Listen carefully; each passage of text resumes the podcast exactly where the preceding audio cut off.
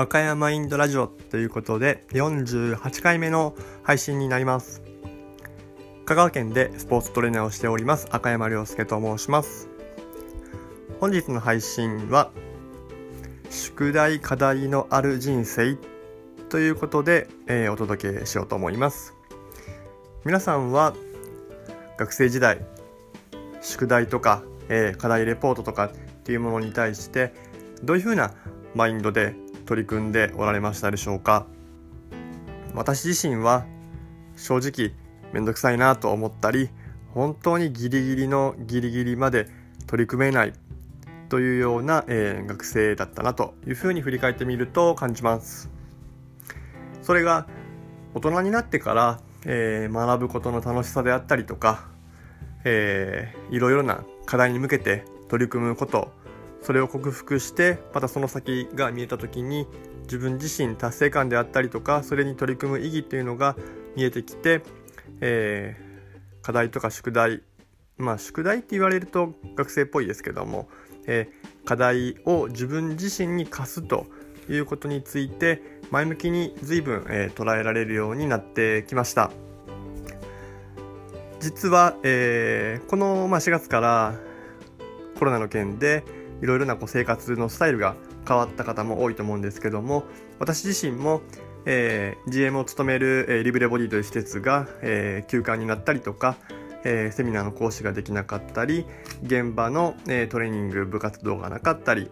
いろんなことが、あの変わりながら自分自身の生活としても大きく変化がありました。そんな中で、えー、時間が、まあ、あるようでないなという感じではあったんですけども新しく何かを取り組む、えー、始める、えー、チャンスだなということで今まで、えー、やりたいなと思っていながらできていなかった英語学習について、え教えていただける方が、え出たので週に1回英語のセッションを開始するということを5月から、え始めています。なので今2ヶ月ほどあの経つんですけども週に1回、えーまあ、一つの書籍をもとにですね、え課題を与えていただきながら1週間その課題に向き合って自分が、え自己学習をして、えそれをお伝えしてセッションをしてということを毎週毎週、えやっております。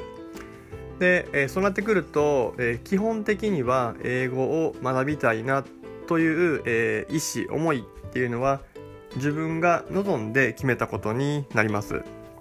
なので、えー基本的には、えー、まあ、その日に向けてやるということで、まあ、最小限そのやらされてる感っていうのはまゼロではないんですけども、えー、前向きにですねその時間を捻出しようというふうに、えー、思えて行動を起こせています。で、え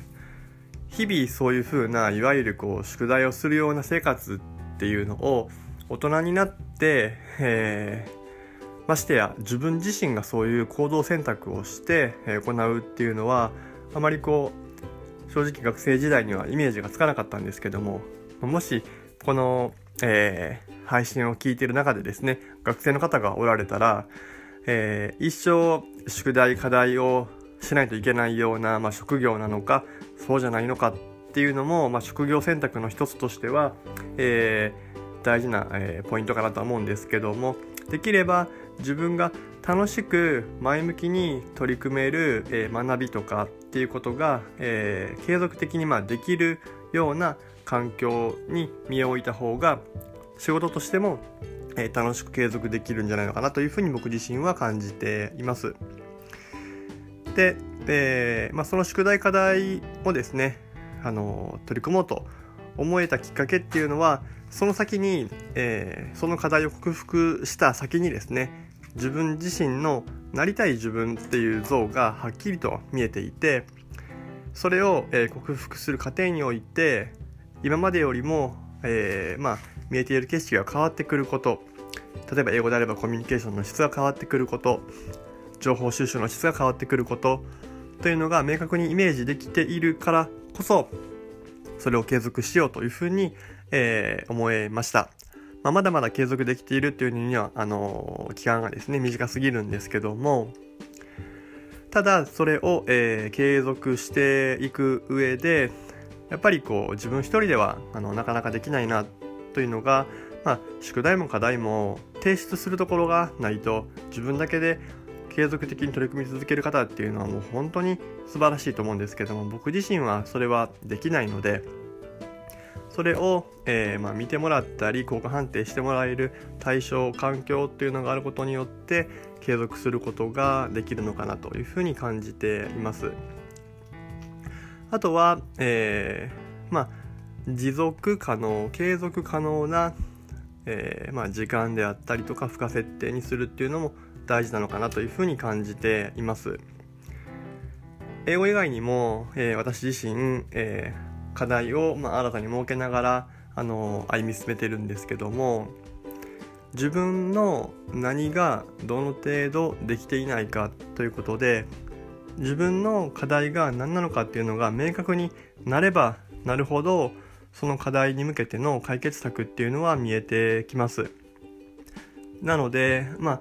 スポーツトレーナーに関わらずだと思うんですけども自分の課題が何なのかというのをどこまで明確にえば英語が喋れないって言ってもすごいアバウトなのでどの程度喋れなくってそれがいついつまでにどの程度喋れるように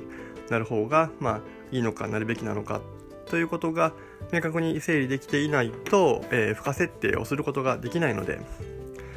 あ、その英語のセッションも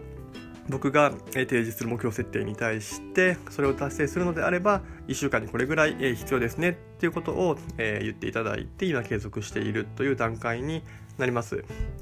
他の、えー、課している課題についても同じです。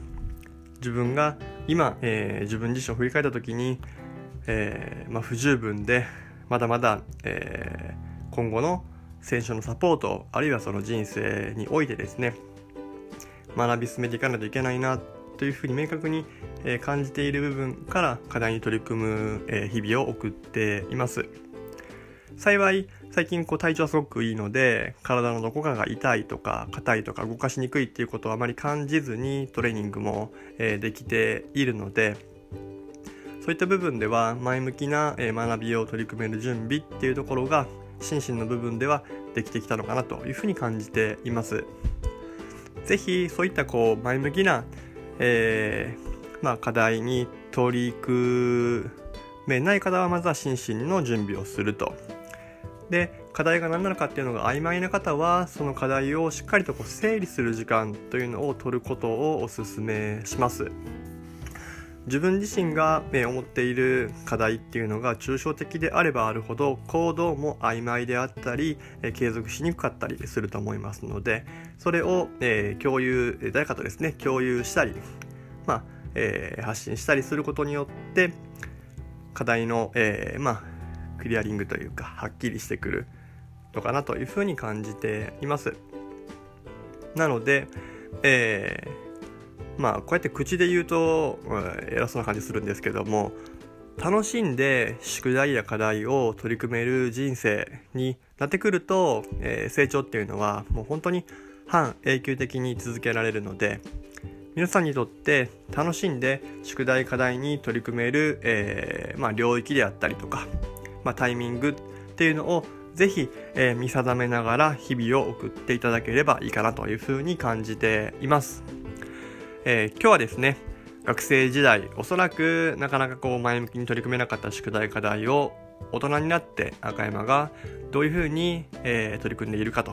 取り組み始めたかということについてお伝えしました。えー、このポッドキャストでは、私自身が感じている日々の、えー、取り組みからその気づいたことスポーツトレーナーとして必要な知識や情報考え方について音声でお届けしています。よければ、えー、引き続き、えー、配信をお聞きいただき、過去の配信も、えー、遡って見れま、あ聞けますので、ぜひ聞いていただければというふうに思います。では、本日も最後までお聴きいただきありがとうございました。ではまた。